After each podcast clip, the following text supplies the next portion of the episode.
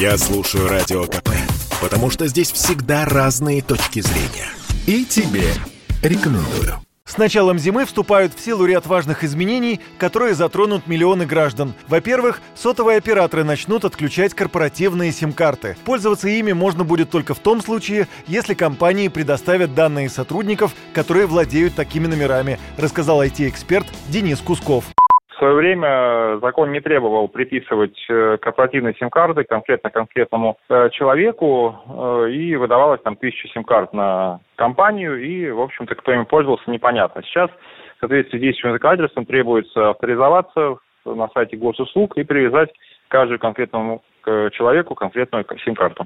Во-вторых, по всей стране начнет работу так называемый социальный интернет. В списке ресурсов, которые можно будет посещать даже при нулевом балансе на счету, госуслуги, сайты государственных органов и фондов, а также социальные сети, новостные агрегаторы и интернет-магазины. Еще одно изменение касается сетевых мошенников. Теперь незаконные сайты-клоны, а также финансовые пирамиды и ресурсы, продающие базы данных, будут блокировать во внесудебном порядке, что значительно сократит время их существования. С началом зимы также вступит в силу закон, предусматривающий штрафы за нарушение требований об обязательной маркировке товаров. Среди них и лекарственные препараты, молочная продукция и минеральная вода, рассказал в интервью радио КП заместитель генерального директора Центра развития перспективных технологий Ревас Юсупов.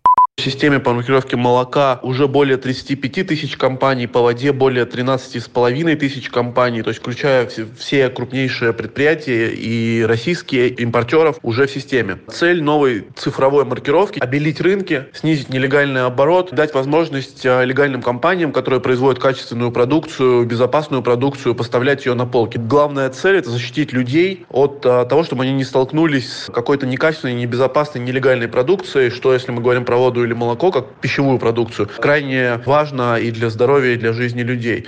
Также в декабре этого года в России начнет действовать экстерриториальный принцип работы органов ЗАГС. Например, оформить свидетельство о рождении ребенка можно будет не по месту прописки. Еще начиная с декабря у россиян появится возможность полететь в Мексику, Катар, Бангладеш, Бразилию, Монголию, Коста-Рику, Аргентину и на Кубу. Также станет больше рейсов в Италию, Азербайджан, Киргизию и Казахстан. Однако возобновление авиасообщения не всегда означает разрешение въезда для туристов. Юрий Кораблев, Радио КП. Это спорт неприкрытый и не скучный. Спорт, в котором есть жизнь. Спорт, который говорит с тобой как друг. Разный, всесторонний, всеобъемлющий. Новый портал о спорте – sportkp.ru О спорте, как о жизни.